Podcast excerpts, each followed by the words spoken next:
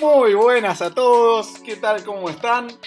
Bueno, nos encontramos ante una gran ocasión, por demás especial, y es porque, bueno, lamentablemente, en este gran deporte que es la NFL, son más los meses en los que no se juega que en los que en efecto sí se juega. Pero bueno, en el cuarto cuarto y en el Zoners eh, seguimos trabajando, seguimos eh, generando todo el, el contenido posible. Y como tal, nos toca hablar del off-season nos toca hablar de un, momento muy, sí, como emocionante e ilusionante para todos los hinchas de las distintas franquicias, en el que todos soñamos con que nuestro equipo sea al menos un poquito mejor de lo que fue el año pasado y todos soñamos con eh, aspirar a, a ese Lombardi. Así que para eso se nos ocurrió iniciar un ciclo de entrevistas en el que vamos a estar trayendo a un admin, CM o como le quieran llamar, de las distintas cuentas de los equipos de NFL en Argentina o en Sudamérica. Para eso se nos ocurrió arrancar con, bueno, eh, con el perdón de todos nuestros invitados, me voy a tomar una, libertad de arrancar con el que para mí es el, mejor de todos estos, el que tiene la, cuenta más, más, completa, más informativa. Estoy hablando de el señor de New England Patriots Argentina, y después vamos a tener el gran agrado y enorme honor de que nos acompañe el señor de Raiders México. Entonces, bueno, sin más que agregar, cortando con, este monólogo y habiendo introducido el episodio y el ciclo, le doy ya la bienvenida a el señor Máximo, el administrador de la cuenta de Patriots Argentina, para que nos venga a hablar de lo que va a ser, bueno, lo que fue un poquito la temporada 2020 y lo que se viene en 2021. Así que, Máximo, querido, muchísimas gracias por venir y por sumarte. ¿Cómo andás? Hola, Luciano. Hola, muchachos. Primero que nada, eh, gracias por la invitación y por la mejor cuenta. Eh, lejos estoy de eso, para mí, pero lo que sí trato de, de, poner cosas en la cuenta y de estar activo, sobre todo como dijiste en la off-season, que va a estar larga. Eh, y bueno, acá estamos, pensando ya en lo que viene, porque después de prácticamente 20 años, la franquicia estar en un lugar tan privilegiado y llegar casi siempre a pelear por, por todo, eh, una temporada perdedora, eh, fue dura, la verdad. O sea, principalmente fue dura eh, porque trajimos, o sea, trajimos a Cam Newton y estábamos todos ilusionados con, Newton. Yo creo que no existe ningún, ningún fanático que diga que no haya estado ilusionado con, con Cam. Eh, y el principio eh, nos ilusionó más todavía porque tuvo, tuvo una serie de, buenos partidos, dos, un par de partidos creo, donde jugó realmente muy, muy bien. Y, estábamos ilusionados.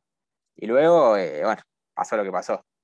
hola Máximo, eh, bien, yo creo que no voy a coincidir con vos. Está, bien, yo no soy hincha de New England, pero eh, después de la horrorosa campaña que había tenido Newton en, Carolina y después de, haber sido sentado por, por, Kyle Allen, creo que no, no lo veía como, como que podía llegar a ser el, salvador de New England después de Tom Brady. Y sobre todo teniendo estilos muy diferentes.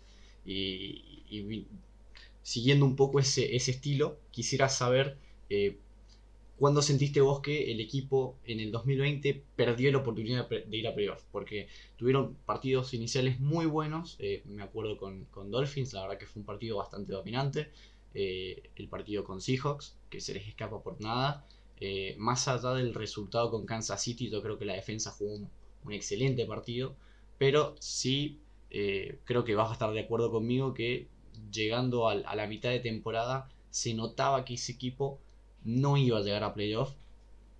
Por, por una cuestión de que también Miami y, Las Vegas estaban en, una cuestión creciendo bastante y, se les estaba haciendo cada vez más difícil seguirles el ritmo.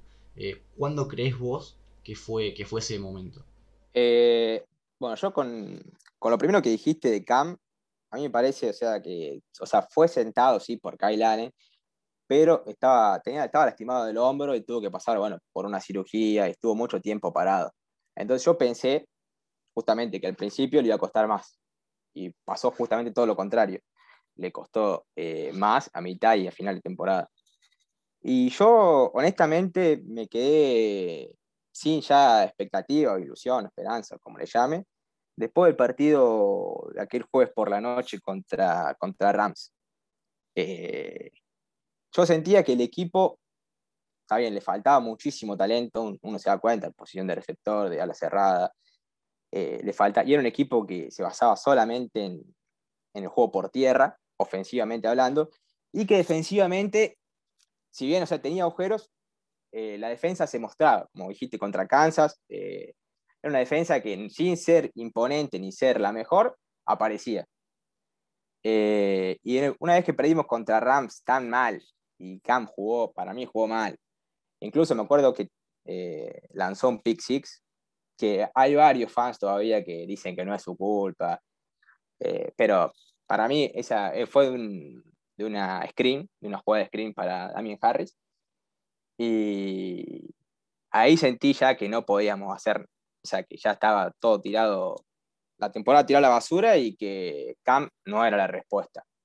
Eh, porque, o sea, vos nombraste a, Miami y a Las Vegas. Yo estaba ilusionado justamente porque a Las Vegas le habíamos ganado y porque a Miami también le habíamos ganado. Y estábamos a un partido. O sea, ellos tenían que caer y nosotros teníamos que ganar. Y estábamos a un partido del, del, del último puesto de playoff.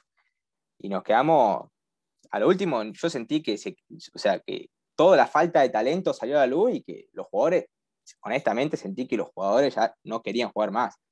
Después del partido contra Rams, que el partido contra Rams fue uno de los peores que vi en la temporada. Sí, a ver, eh, completamente de acuerdo. Una temporada con, muchos altibajos para los Patriots que arrancó muy bien, eh, ilusionante. Yo me acuerdo que tras los primeros cuatro partidos de la temporada lo tenía Cam como Comeback Player of the Year. Eh, fue cayendo. Y bueno, sí, sabemos todas las bajas que sufrieron. El equipo con más opt-outs por COVID de toda la, NFL. Y, bueno, sí, las, lesiones que siempre afectan a cualquier equipo. Temporada irregular pero bien, eh, esperamos que el 2021 sea un poquito más normal, que todo pueda volver medianamente a la normalidad, que vuelvan los hinchas, que no haya opt-out. Entonces, contame un poquito, después de que cortaran la racha vigente más larga y la segunda más larga en toda la historia del NFL de temporadas consecutivas clasificando a playoffs, nos dejaron a nosotros de Seattle con, con la racha vigente más larga. Contame, de cara a 2021, ¿cómo pensás hacer? para volver a la postemporada. Y, y sí, ¿qué, ¿qué, crees que deberían hacer los Patriots? Arranquemos con Free Agency. ¿A, qué apuntarías ahí? ¿Hay algún nombre en especial que con todo el cap space que tienen te parece que deberían conseguir? ¿O de alguna posición que te parece más de urgencia? Contame un poquito de eso. Eh, bueno, primero, eh, viene toda la parte, para mí, tendría que venir toda la parte de lo que son cortes y extensiones. Eh, para mí extender un año más Hightower eh, sería lo ideal y liberás 6 millones de, de, cap space con eso. Y después de eso, lo que sí yo haría, cortaría una serie de jugadores. Los jugadores, bueno, nombro por arriba, eh, a, Canon, Matt Lacoste, cortado, Vitale también, Spence, Marcus Martin y Turman, todos afuera todos cortados. Y con eso te quedaría un, espacio salarial de más de 93 millones, hasta casi llegando a 94 millones. Y ya a partir de ahí eh, viene el ciclo de, renovaciones, primero para mí. Piezas fundamentales a renovar para New England es David Andrews, que bueno, es uno de los últimos valores, si se quiere, eh, de, lo, que es la Patriot Way. Eh, un líder tremendo y que es querido por absolutamente todos. Tiene que volver sí o sí para mí. Eh, de Lawrence Guy, que fue el único jugador que resaltó, que estuvo a la altura el año pasado en la, en la línea defensiva. Y ahora se dice que también hay interés en, en, renovar a Adam Butler, Adam Butler perdón, que es, bueno, un es un defensive tackle que es joven todavía, es prometedor, pero es bastante inconsistente. Eh, hay que ver el valor de mercado que tiene, obviamente. Y bueno, después hay una serie de, jugadores que son más o menos baratos, que van, que van desde, no sé, por nombrarte, desde Rex Barhead hasta Nick Fall, que es el kicker, que seguramente Agustín lo conoce, que le ganó un... Ah, y Matías también, que le, les ganó el partido al último segundo. Eh, y yendo de ahí, para mí, lo que va a intentar hacer eh, Belichick, va a intentar eh, hacer lo que hizo cuando Tom Brady eh, agarró, tomó las riendas del equipo. va a intentar construir el equipo desde la parte defensiva. Por eso, para mí, va, le va a poner mucho foco a Matt Milano, linebacker de, de Buffalo, sobre todo también porque Belichick es un tipo que se caracteriza mucho por, por mirar o por tener muy, muy en consideración a, rivales, a los rivales divisionales. Milano, además, es un crack para mí en la posición. Eh, otro jugador para mí que se va a buscar es un defensive tackle. Y a mí me gusta mucho Dalvin Tomlinson, que es de, Giants, jugador eh, salido de Alabama. Eh, porque tiene el molde de Belichick, es un, tipo que se le pide mucho cerrar dos gaps, es un tipo que se adaptaría muy fácil al, esquema. Y para mí, lo que se va a terminar dando también es el trade de, de Gilmore. Ya Gilmore en su momento había puesto la casa en venta en New England antes del, trade deadline y se va dando para mí el trade. Lo que sí, eh, no hay que esperar sacar una locura, pero yo espero sacar por lo menos una segunda ronda porque para mí es el mejor, el mejor esquinero de la NFL. Eh, bueno, una vez reforzada la, defensiva en Free Agency, yo creo que con Tomlinson, renovación de Guy, de Butler, la incorporación de Milano junto con Hightower, Milano es un, jugador relativamente joven.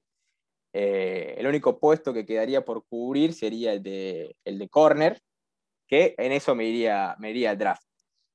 Y después gastaría también en, jugadores ofensivos, pero siempre eh, en jugadores jóvenes. Yo en el hilo que puse en, Twitter nombré, por ejemplo, a Marvin Jones, jugadores casi llegando a los 30 años, pero ahora que lo pienso un poco más en frío, si se quiere, me parece que no es para el lado donde va a apuntar New England, sino que New England va, a apuntar a, a rejuvenecer todo el equipo, no solamente eh, la ofensiva la defensiva, va a apuntar a, rejuvenecer todo. Y a mí me gustaría mucho firmar a, Curtis Samuel, que me parece que es un receptor increíble. Y además de eso tiene, tiene una versatilidad que puede salir, puede acarrear el balón, juega bien por, eh, fuera, por fuera, juega bien en el slot. Es un jugador que realmente me gusta, me gusta mucho y es una debilidad personal, me gusta mucho Curtis Samuel. Y ahí estimo que se van a ir, eh, que se va a ir una gran cantidad del cap. Y después, lo que sí, eh, otro jugador que me gusta, me faltó, es el, a la cerrada de, Rams, que es Gerald Everett, que pienso que va a ser mucho más barato que Hunter Henry y que John Smith, que son los dos cabecillas, si se quiere, en el puesto. Eh, yo pienso que Gerald Everett te puede ofrecer algo similar, y a un precio mucho más barato. Eh, y bueno, después llenar, ir llenando el roster siempre con jugadores jóvenes. Después de, cortar acá no por 6 millones, yo, como puse en, el hilo, me gustaría darle el, puesto a Matt Failer, que jugó tackle en, Pittsburgh y es un jugador cumplidor. Eh, nada más, más barato que Marcus y un rendimiento similar. Y agregaría, sí, un receptor más, porque New England no tiene, la verdad, una certeza más allá de, Myers, que para mí Myers va a terminar siendo el próximo receptor de, New England. Eh, y Edelman está por ver, agregaría un receptor, más, pon el nombre que quieras. A mí me gusta, como puse en el hilo, Kendrick Barr de San Francisco, me parece un jugador también que se ajustaría muy bien a lo que pide McDaniels y la ofensiva. Bueno, magistral, completísimo el análisis. Te hago una pregunta cortita y ya le doy el pie a Mati para que pase otro tema. Eh, un jugador que no nombraste y sin embargo es posiblemente el mejor en toda su posición, free agent este año, me gustaría que venga para Seattle. ¿Qué harías vos con Joe Thuney? El franchise tag del año pasado, ¿lo mandás de vuelta? ¿Le renovás? ¿Que se vaya? ¿Qué harías? Eh, y eh, a, a es el jugador que si tanto equipo lo amás. Eh, porque es un tipo que es recontra rendidor, es un tipo que no se lesiona nunca y un tipo que también es un líder, un, un cabecilla en el vestuario. Pero para mí es al precio que va a pedir, New England no lo va a poder retener y tampoco es un tipo de, o sea, teniendo, teniendo en cuenta la relación eh, precio eh, por posición, no le conviene a New England porque ya ah, le pagó en su momento a Jack Mason, que es el, el right guard, le tiene que pagar a Andrews porque a pesar de que los dos son líderes, Andrews es el alma de la línea ofensiva y descubrió en este draft el robo para mí del draft, que fue Mike Onwenu de Michigan en sexta ronda, que es una bestia y juega en toda la, toda la línea ofensiva. Terminó jugando de right tackle, pero para mí va a terminar jugando de left guard porque es su lugar. Así que yo, puse que para mí eh, se va a ir y se va a ir a Bengals una corazonada que tengo yo, porque el proyecto en Bengals va a ser atractivo, me parece, y Bengals tiene el capital y tiene el cap para salir y, dárselo. Perfecto, bueno, entonces, habiendo terminado con, con la free agents y todos los cortes, todos los jugadores a firmar, te voy a preguntar por algo que ya anticipaste un poquito, que es el draft, porque New England tiene el pick 15, si no me equivoco, que es algo bastante peculiar para ustedes, y sabemos que Belichick es un mago haciendo trade downs, consiguiendo muchos picks a cambio de uno. Entonces te quiero preguntar si fueras vos, en este caso el encargado de usar ese pick, ¿qué harías? ¿Te lo quedás? ¿Elegís un quarterback? ¿Vas por otra arma? ¿Vas por un defensor? ¿Lo traías para abajo? ¿Qué sentís que necesita buscar New England en este draft? Eh, bueno, justamente nombré todos los, los agentes libres que me gustaría que vengan, justamente porque el quarterback es algo que para mí hay buscar en el draft y estaba mirando hace unos días a, Mac Jones de Alabama, que para mí es el que realmente puede llegar al número 15. Yo lo elijo a Mac Jones en el número 15. Eh, que salga como tenga que salir, pero yo lo elijo a él. Me parece que es, la, es todo lo que New England busca. No es un tipo atlético, no es un tipo que te va a romper una corrida de 40 yardas, pero es un tipo que te va, va a poner balón en las manos de los receptores y, que le va a hacer el trabajo más fácil a todos, para mí. Y con lo que tiene New England, que tiene un, buen juego por tierra, eh, buenos corredores, buena línea ofensiva, a Max Jones, si lo acompañas con buenos receptores, con buenas alas cerradas, no te digo que va a ser MVP, no te digo que va a ser al pro, pero va a ser un tipo que no te va a ganar, no te va a perder un partido y quizás tampoco te lo gane, pero es, es sería una, resolución al problema que hay en la posición. Creo que cualquier cosa es mejor que el coreback que tuviste la temporada pasada. O sea, cualquier tipo que vos pongas a lanzar ahí seguramente va a tener mejor QB rating que, el muchacho este que tuviste la temporada pasada, ni me acuerdo el nombre. Eh, nada, tampoco para tanto. Tu hoy Agustín viene, me parece que porque Cam se cogió a Cardinals en su momento, lo dejó fuera del playoff. Pero a mí, a mí Cam es un tipo que realmente me dio lástima por él. Porque no lo, no lo quiso absolutamente nadie. Tenía una oferta nomás de, de Patriots que era por tres pesos literal.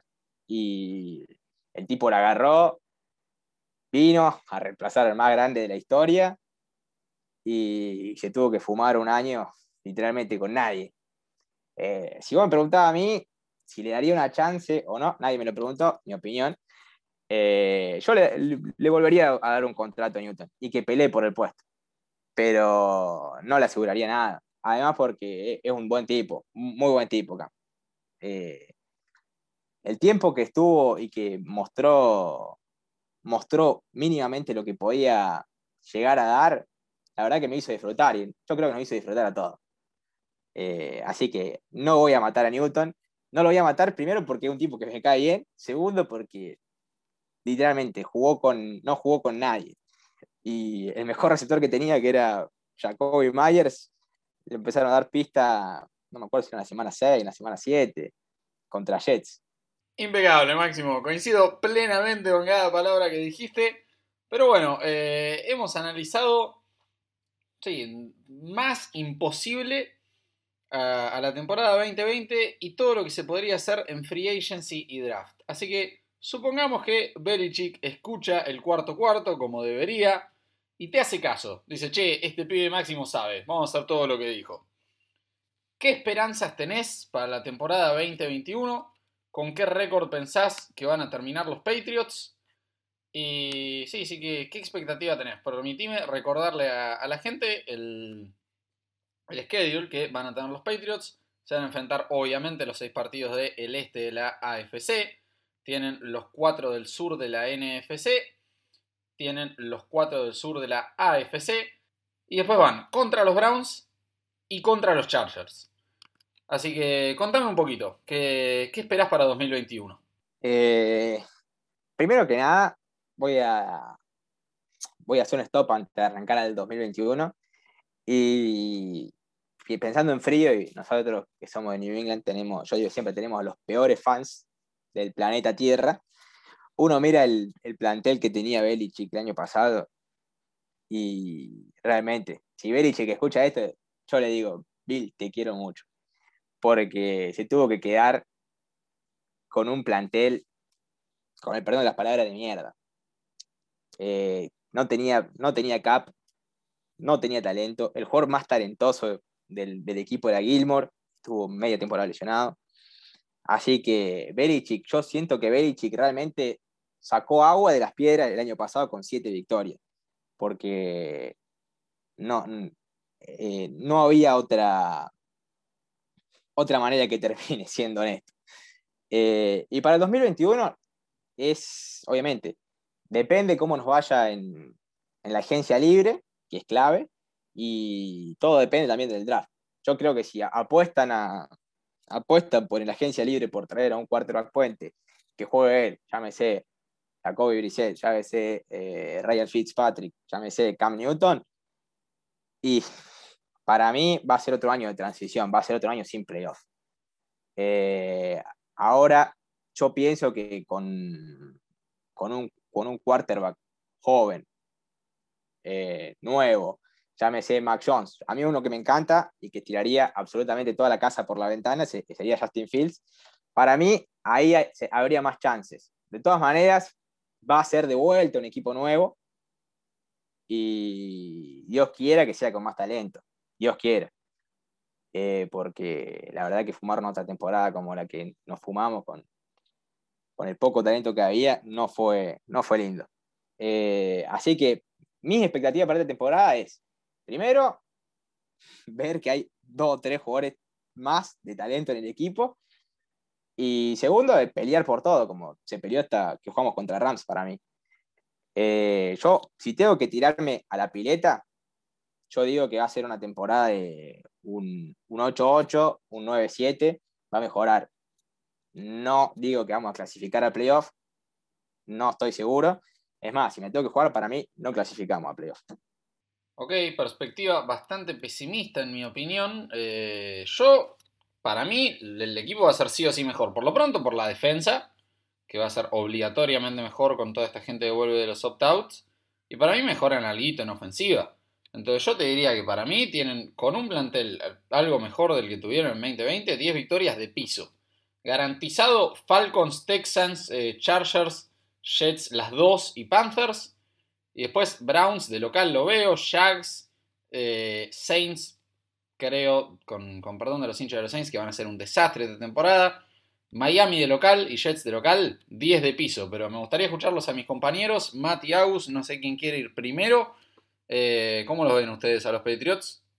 Bueno, si bien me dolió un poquito eso de garantizar las dos contra los Jets, este, creo que lo que pasa con los Patriots es que toda la división este de la AFC es muy difícil predecir lo que va a pasar, porque incluso Miami, que tiene el pick 3, tiene buen cap space, entonces tanto Jets como Patriots y Dolphins son equipos que, nada, es difícil saber cómo van a estar armados de cara a la temporada, entonces es difícil predecir un récord, pero yo si me la tengo que jugar estoy más por el lado de Max y creo que los, los, los Pats van a terminar con, con un 8-8, un 9-7 a lo sumo. No creo que les dé para, para ganar doble dígito y terminar entrando peleando, peleando por el título de la conferencia. Sorprendente que le des las dos derrotas al equipo, al próximo equipo de John Watson. Pero bueno, eh, es válido. Eh, yo también voy a coincidir un poco con Mati, con Máximo. Creo que eh, es más, te diría que el, techo por ahí de, New England puede llegar a ser 8-8. Creo que, que están entre el 7-9 y el 9-7.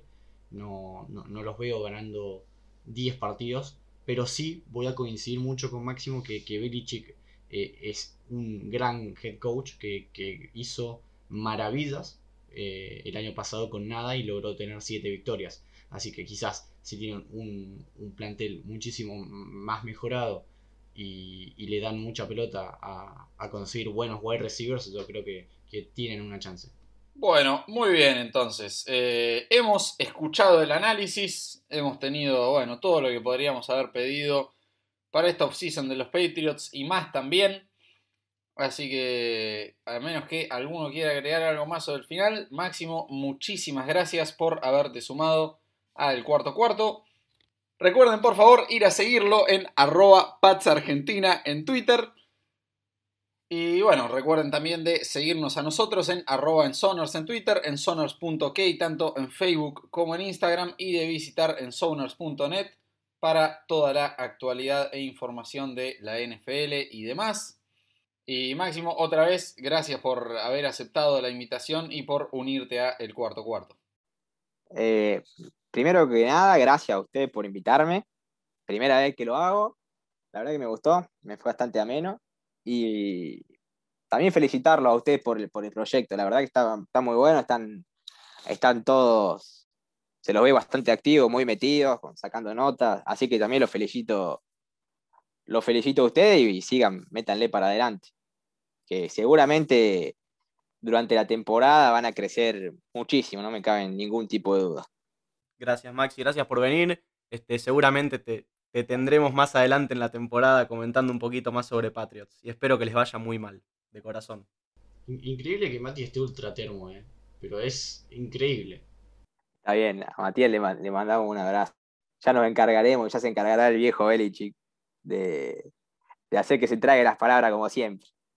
Ah, muy bien. Me, gustó acá el, cierre un poquito termo. Como siempre decimos, siempre tiene que haber el, segmento termo de cada episodio. Está muy bien que esté para el final. Así que, bueno, eh, nuevamente, Máximo, muchísimas gracias. Y nos metemos entonces derechito con los Raiders de México.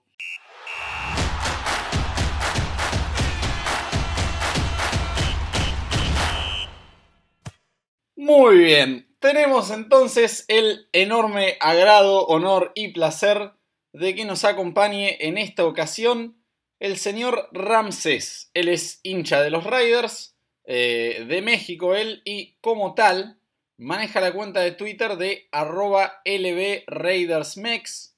No dude en ir a seguirlo. Y bueno, accedió eh, muy amablemente a eh, acompañarnos en este gran episodio, en este ciclo que, estamos comenzando, para contarnos un poco de lo que fue la, temporada 2020 de los Riders. Y bueno, qué, qué pretende él de, la off-season de su equipo, cómo invertiría su, su, capital de draft, su cap space, y finalmente qué expectativas tiene para la temporada. Así que, eh, sin más que agregar, le doy la bienvenida a nuestro invitado de honor, eh, Ramsés, querido, ¿cómo andás? ¿Cómo va todo? Todo bien, todo bien. Gracias por la invitación a Ensoners. He visto que es una cuenta que pues va en ascenso y pues qué bueno hablar de, un deporte que nos gusta como NFL. Tal cual, sí, sí. Hacemos lo que nos gusta, eh, nos ocupamos de difundir esto y bueno, mejor si, si lo podemos hacer a lo largo de de las fronteras también, invitar gente de, toda Latinoamérica para bueno, ir extendiendo un poquito lo que es este, este hermoso deporte. Así que bien, si les parece, vamos arrancando. Y mira, Ramsés, si querés andar arrancando eh, a, contarme o a contarnos qué opinás de, de la temporada 2020 y principalmente qué crees que les pasó en las últimas semanas. Te tiro una, una estadística que, tal vez no conocías o, o sí, que, le pueda resultar interesante a nuestra audiencia. John Gruden, a lo largo de su carrera, de sus ya varias temporadas como head coach, tiene un porcentaje de victorias de apenas 37% en el mes de diciembre. Eh, ¿Sentís que esto fue culpa suya, culpa de los jugadores? ¿Qué pasó con los Raiders que por segunda temporada consecutiva arrancaron bien y terminaron cayendo, terminaron con un mal récord y afuera de la postemporada? ¿Cómo viste el, año 2020? iniciamos muy bien y nos caímos. Es muy difícil saber, fue culpa de, todo el equipo. Eh, muchos, eh, muchos hinchas alrededor de lo de los Raiders, incluido yo, nos preguntamos el por qué, qué sucede con esto. Es muy difícil saber cómo un equipo que de repente inicia muy bien se puede caer en el momento más importante. Eh, el 2020 empezó igual con muchas incertidumbres porque veníamos de una temporada donde los rumores de la ida a Las Vegas, Derek Carr se va, Tom Brady era gente libre, hubo muchos rumores de que Tom Brady de los Raiders. Al final no se dio nada de eso, nos quedamos con Carr y pues, había un poquito más de ilusión porque venía un, este, muchos Rockies en defensa y ofensiva que tenían cualidades que parecía dar esperanzas para que jugara bien el equipo. Iniciamos bien, eh, grandes victorias, le, le, ganamos al mejor equipo de la nacional, como los Santos, con autoridad, fuimos el único equipo que le ganó a los jefes en temporada regular. Y pues llegamos al punto de estar 6-3. No nos cae, no, no, hay que caernos de, de, esa misma forma, como pasó la temporada pasada. Llega el otro juego contra los jefes, competimos muy bien y sale la típica cara de Derek Carr de que pues parecía que íbamos a empezar a ganar. Ah, después de un gran juego contra los jefes. Siguiente partido, perdemos contra los Falcons de la peor forma. Siguiente partido, eh, jugamos contra los Jets y estuvimos a punto de perderlo si no fuera por una Ave María y un coordinador defensivo de los Jets que nos dio la oportunidad de ganar. Después de eso, siguen los cargadores. Perdemos con Carl lesionado y Mariota jugando bien pero perdemos. Si está otra la incógnita, Mariota o Carr, nos vamos con Carr. Jugamos contra Miami, perdemos de nuevo. Y de, la, y de otra vez de una forma en los últimos segundos. Y porque fue un error de, totalmente de la defensa. Y pues eso nos deja totalmente eliminados. Para mí, ¿qué pasó? Es que el equipo se, se confió. No, no creyó en él por ejemplo, Nelson Aguilar, que fue una de las sorpresas de los Raiders esta temporada, este, se reportó que después del juego de la derrota de los Delfines, esa increíble, derrota, este, se enojó mucho con el equipo y les gritó de egoístas porque no había ese compromiso por ganar. Además del problema de Gruden, que es, es muy conservador a la hora de las jugadas. Es uno de, una de las cosas que se le ha achacado mucho a Gruden, sumándole a que la defensiva que tenemos es muy mala. Después de estar 6-3, Carr venía con números de que si seguía en ese ritmo podría estar hasta en la conversación por el MVP. La defensa estaba haciendo un trabajo normal. Después de ese 6-3, Derek Carr tuvo números bastante mediocres y la defensa fue de las tres peores de la NFL. Fue una caída que muchos no entendemos y la verdad es que tenemos que ver un cambio. Sí, sí, concuerdo un poco con vos, Ramsés. Eh, de hecho, sí, tenés razón, es una de las peores defensas de la NFL. De hecho, rankea 30 en, en, varias, en varios aspectos, por ejemplo, en puntos recibidos y en turnover differential. Eh, no sé si, coincidirás conmigo en la cuestión de que a, Las Vegas le hace falta más playmakers, sobre, todo en defensa. Porque, a ver, tienen a Max Crosby, que, que es un buen jugador realmente eh, puede sobresalir. De hecho, fue el, líder en sacks y en, tackles for loss la, temporada pasada, pero después de eso no, no tenés otro jugador que pueda llegar a sobresalir o que pueda ponerse el, peso de la defensa en sus hombros. Y, ya llevándote a otra pregunta, eh, siguiendo un poco con el análisis, eh, yo sé que e, este año ustedes andan muy cortos de cap, de hecho tienen cap negativo, no sé cómo, en qué número terminará, pero ahora ronda los 18 millones. Eh, ¿Qué es lo que vos le agregarías? ¿Le darías más pelota al, pass rush? Donde de hecho Las Vegas fue el equipo número 30 en, en, uno de los peores equipos de la liga, o quizás eh, agregarías algo al cuerpo de linebackers o a la, a la secundaria. Mira, la verdad, ¿por dónde empiezo? Como dices, lo más rescatable fue Matt Crosby, también nuestro linebacker Nick Kawitowski, que fue uno de los líderes o el más líder que cargó la defensa pero es que falta muchísimo talento en todas las zonas, desde los safeties, los corners, la línea de linebackers y la línea defensiva. Trataría de traer veteranos, porque eso es lo que falta, un líder, un líder que logre llevar esta, a, esta defensa, porque la mayoría de los jugadores son muy jóvenes. Tenemos, por ejemplo, a Jonathan Abrams que está en su segundo año después de una lesión. Se esperaba algo grande, tiene buenas cualidades, pero no es lo suficiente. Los corners, muchas rondas hemos gastado en corners y sigue sin haber talento. Se necesitan, como digo, líderes. En la agencia libre hay jugadores como Von Miller, este, Richard Sherman, JJ eh, Watt, jugadores ya muy veteranos, pero que en una defensa sí pueden llevar a ser, llegan a ser líderes.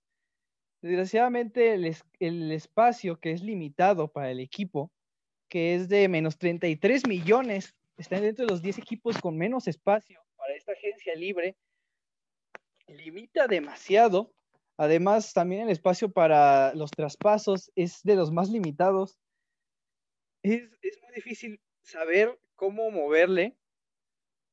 Hay algunos jugadores como Josh Norman, tal vez, que ya están pues en el, ocaso de su carrera y es, es, mucha incertidumbre en el equipo. La cosa es que me molesta un poco que, que llegue a, a, a decir que necesitamos jugadores ofensivos. O sea, nos han puesto como Juju Smith Schuster o, algunos receptores para reforzar la ofensiva. No necesitamos jugadores de ofensiva o que nos pongan un coreback. No necesitamos eso. La ofensiva demostró que puede ganar partidos. Los ocho partidos que ganamos fueron por la ofensiva. Porque la ofensiva no nos falta en ninguna línea. Tenemos un coreback bueno como es Derek Carr, unos corredores de elite Josh Jacobs. Para mí, el, segundo mejor a la cerrada de toda NFL, que es este Darren Waller. Eh, tenemos una línea que si está sana es la de las mejores líneas de toda NFL. De, este, de los receptores, tenemos a una de las sorpresas, como decía, Nelson Avalor. Y también a Henry Rose, que va a estar en su segundo año. Es la defensa en sí pero como digo, es muy difícil por el limitado espacio. Raiders tiene que ser muy cuidadoso en sus movimientos. Perfecto, sí. Yo quiero ir un poco más allá de lo que es el equipo, del roster en general. Quiero saber qué considerás vos que le falta a este equipo para ser un equipo de playoffs. Porque antes hablabas de, de las palabras de Agolor después de la derrota de Miami. Y nada, quiero saber si vos pensás que es un tema de falta de compromiso, si es un tema de falta de regularidad, o qué aspecto quizás no tan propio del juego que puede estar haciendo que los Raiders se estén quedando fuera de playoffs sistemáticamente. Sí, como dices, la falta de compromiso. Después de 6-3 se vio un equipo que no, no daba el, más del 100% para ganar los partidos. Se nos fueron partidos en la línea. Por ejemplo, el partido contra Chargers o Miami que aguantamos muy bien todo el partido, pero cuando dimos de haber arriesgado, no arriesgamos. En tiempo extra con Mariota nos pudimos haber jugado en cuarta. ¿Qué más? Tienes que entrar a juégatela. No, decimos sí por un gol de campo y confiamos en una defensa en, en la cual no puedes confiar. Perdimos. Contra Miami. Ve por, el, por la anotación. Saca la mayoría de puntos. No trates de dejarle unos segundos a rival con un, con un gol de campo y que lo puedas perder. ¿Qué sucedió? Confías en tu defensa. Ese miedo también de que aparte que nuestros jugadores no tienen compromiso, es el, el staff. Gruden, ese miedo que tiene a arriesgar, tiene que quitárselo. Es un gran problema que tiene, muchos lo quieren fuera. Tiene demasiado contrato con los Raiders. Davis puso toda su confianza en él y tiene que demostrar por qué llegó a ser campeón del Super Bowl. Y no lo ha demostrado. El equipo tiene que replantarse cómo va a jugar los partidos de muchos meses para este para reflexionar cómo vas a cómo vas a enfrentar la próxima temporada y no como digo no sé si se mueva mucho el roster así que veremos caras conocidas en los Raiders y si no hay un cambio de actitud el equipo será la misma historia de hace 19 años. Sí, Ramsés, a ver, estoy muy de acuerdo con lo que decís. Eh, eso me, me, resultó interesante lo que dijiste a Gruden tiene que demostrar cómo es que llegó a ser campeón del Super Bowl. Mucha gente le cuestiona que no fue él quien armó el equipo, sino que heredó un gran roster y simplemente lo llevó al título. Entonces, surge la pregunta de, bueno, eh, Gruden ha trabajado muchos años en televisión, se lo conoce como gurú de quarterbacks. Mike Mayock ha trabajado también varios años en televisión como eh, experto en el draft y, analista de, de, prospects y fútbol universitario. Y sin embargo, podríamos decir que la clase 2020 de los Raiders estuvo entre las peores de la liga. Entonces, eh, ¿qué pensás de esto? ¿Hay algún jugador en particular que a vos te interesaría que los Riders traigan, algún nombre propio o alguna posición. Eh, ¿Cómo encararías la, la off-season? Primero pensando en el draft y después, si te parece, nos metemos con la free agency. Eh, a pesar de que la 2020 fue muy mala, la 19 fue buena. La mayoría de los titulares de Raiders, más en defensiva, son jugadores de la generación 2019. En este draft, ¿qué necesitan los Raiders?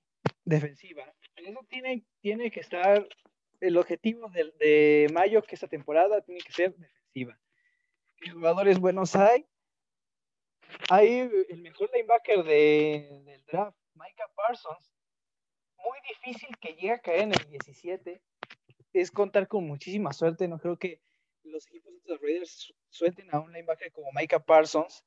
También está el corner, Yassi Horn, o jugadores como Christian Baymore, que es, es liniero. Vi algunos mock draft en donde decían que podría ser hasta Devonta Smith como receptor, otro receptor más en primera ronda, no sé. Harry Rocks fue una buena apuesta, no demostró lo que debía. No creo que el, este, la forma de jugar de Gruden sea para, para Rooks y lo trataron de meter toda la temporada y, no lo lograron. Así que no sé si un receptor sea la idea para draftear. También están jugadores como Caleb Farley, otro corner, aunque duro mucho que también caiga demasiado. O Patrick Surtain, que también es otro corner. Tiene, tiene este, opciones para elegir Mayo, solo es que cuente con un poquito de suerte y que le llegue a caer algún jugador que está proyectado entre los mejores de, del draft. Mira, yo creo que si llegas a tener, si llegas a tener la suerte de que te caiga eh, Caleb Farley, o sea, no me acuerdo el año pasado, yo soy hincha de los Cardinals, yo quería Isaiah Simmons a toda costa, a toda costa, no había manera de que caiga del 4, me decían. Y bueno, el, nos llegó al 8. Pero la verdad, por lo menos en cuanto a cornerbacks, eh, está bastante difícil. porque Arizona, que es el que elige antes que ustedes, necesita cornerback, eh, los Vikings necesitan cornerback, y hay un montón de equipos que, van a, buscar a esos tres animales que, la verdad que eh, me parece que en, ese en ese caso y en esa posición creo que estaría bueno más buscar algo en segunda ronda. Sí, sí, concuerdo. Muy bien, Ramsés. Eh, entonces tenemos ahí la, estrategia de el, general manager de los Riders.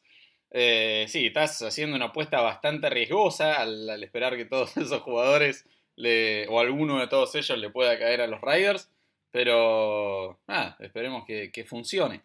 Contame un poquito en cuanto a free agency. Eh, ¿hay, ¿Hay algún jugador en particular que te interese para solucionar los problemas que tiene esta defensa? O tal vez ahí aprovecharías para eh, encarar el lado ofensivo y dejar que, los problemas de la defensa se solucionen mediante el draft. En el caso de la agencia libre, primeramente, eh, los Reyes cuentan con muchos agentes libres, algunos nombres como Jonathan Hackins o Nelson Lagolor, que valdrán mucho en el mercado. Jonathan Hackins fue de los tres mejores jugadores por tierra en rating y Nelson Aguilar fue el líder en recepciones de touchdown de los Raiders. Para mí deberían ser firmados de nuevo por los Raiders antes de mirar agencia libre. También está Daniel Carson, que tuvo una buena temporada como pateador de los Raiders. Por parte de la agencia libre, digo primero, líderes. Paul Miller, JJ Watt, jugadores demasiado, aunque cuestan muy caros, ese es un gran problema. Se ha rumoreado también Allen Robinson. Siguen siendo jugadores muy caros. Un receptor de elite no le vendría mal al equipo porque falta ese líder receptor. Tenemos a Darren Waller, pero los receptores abiertos son muy importantes y Derek Carr no cuenta con uno tan bueno desde que Amari Cooper se fue. Eh, de corredores no se necesita, lo demás de ofensiva no se necesita. Tal vez el labor más débil es, son receptores abiertos. De la defensiva, tal vez está Josh Norman, Patrick Patterson. Sigue siendo un poquito fuera de rango. Tal vez Raiders podría firmar algunos grandes agentes libres para dar el golpe sobre la mesa y demostrar que va en serio. O solamente firmar a, a un de no tanto renombre que tal vez sirva, tal vez de Nico Autry o DJ Haden como corner, también puede ser Avery Williamson, Salomon Thomas, también depende de lo que sus propios equipos lleguen a, tratar de volver a firmarlos. Es, es complicado el, panorama para los Raiders, eh, viéndolo bien. Bueno, Ramsés, habiendo, habiéndonos dado tus predicciones o expectativas para el draft, para la free agency, quiero saber ahora qué esperás de la temporada 2021. ¿Qué predicción tenés? ¿Qué expectativa tenés? ¿Ves a los Riders llegando a playoffs, ganando la división? Este, nada, contanos un poco de eso. Mm, la división se va a ser, más difícil. si la división ya era muy difícil, va a ser más difícil. Patrick Mahomes vuelve con Kansas City según se va Kansas City, sigue siendo un equipo muy peligroso y yo creo que el mejor de la división o hasta el mejor de toda la conferencia americana. Los Chargers van a empezar a meterse en la conversación gracias a Justin Herbert. Los Broncos es lo que para mí es, el, es la labor más débil. No sé cómo nos podríamos meter en playoffs. Ese ha sido el objetivo desde siempre. Eso es lo que tiene que apostar los Raiders la próxima temporada. Aunque sin un cambio de actitud o reforzándose en defensiva, es muy difícil que pase. Aunque como todas las temporadas, espero que como mínimo siga playoffs, como mínimo. Porque solo he visto a los Raiders una vez en playoffs y fue en aquel 2016 con Derek Carr, candidato al MVP, que se terminó lesionando. No te preocupes, igual Mati nunca los vio en, playoffs a, los Jets, así que eh, podrías estar peor. Acá el muchacho sigue esperando un Super Bowl de su equipo, cosa que no, veo cercana. Bueno, bueno, bien, eh, cumpliendo con la formalidad del momento termo del episodio, como todas las, semanas y bueno, todos los, episodios, eh, vamos a ir eh, cerrando, si les parece, con la predicción del el récord de cada uno para estos Riders en la temporada 2020, permítanme rápidamente recordarles los rivales que van a tener en la temporada.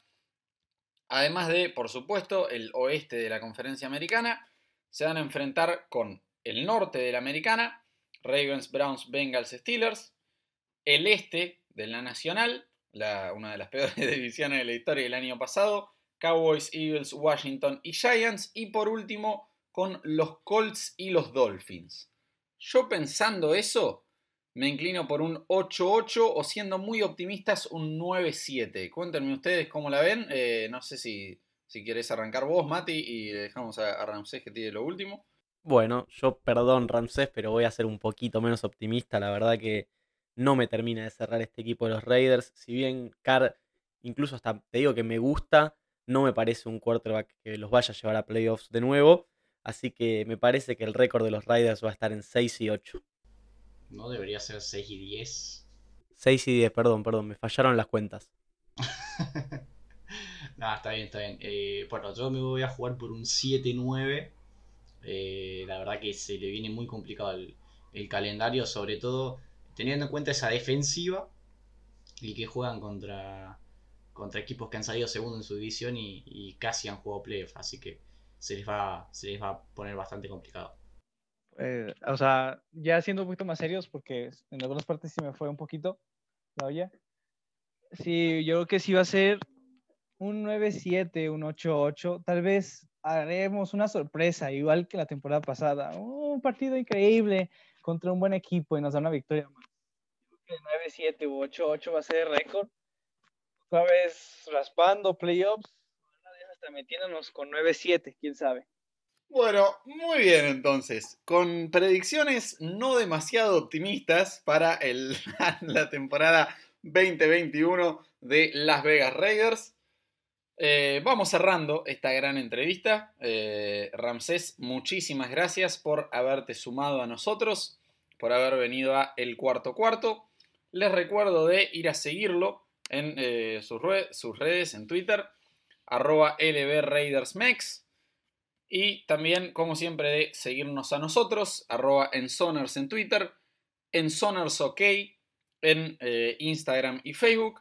Y bueno, como siempre, visitar la página ensoners.net para toda la información y actualidad de, bueno, toda la, la NFL, NCAA y todo lo demás. Así que, bueno, muchísimas gracias a Ramsés por participar. Muchísimas gracias al señor de New England Patriots Argentina. Y bueno, eh, Ramsés, ahora sí te, doy la palabra. muchas gracias a ustedes por, invitarme acá. Eh, y bueno, ya pude sacar un poquito de, las penas de, de irle a este equipo. Bueno, muy bien, entonces sí, sí, hay veces que viene bien un poco de terapia de off-season, de poder descargar los, los lamentos y, las desgracias con las que nos vamos enfrentando a lo largo de las distintas temporadas. Pero bueno, realmente muy, muy interesante todo lo que nos contaste sobre el equipo. Esperemos que alguno de todos esos jugadores que nombraste les pueda caer a, ustedes en la primera ronda, a ver si, si mejoran un poquito. Y bueno, eh, muchísimas gracias a vos, Ramsés, por, por estar acá eh, Mati y Agus como siempre por participar y a todos ustedes por escucharnos hasta acá. Muchísimas gracias por todo y nos encontramos para el próximo episodio. Abrazo grande.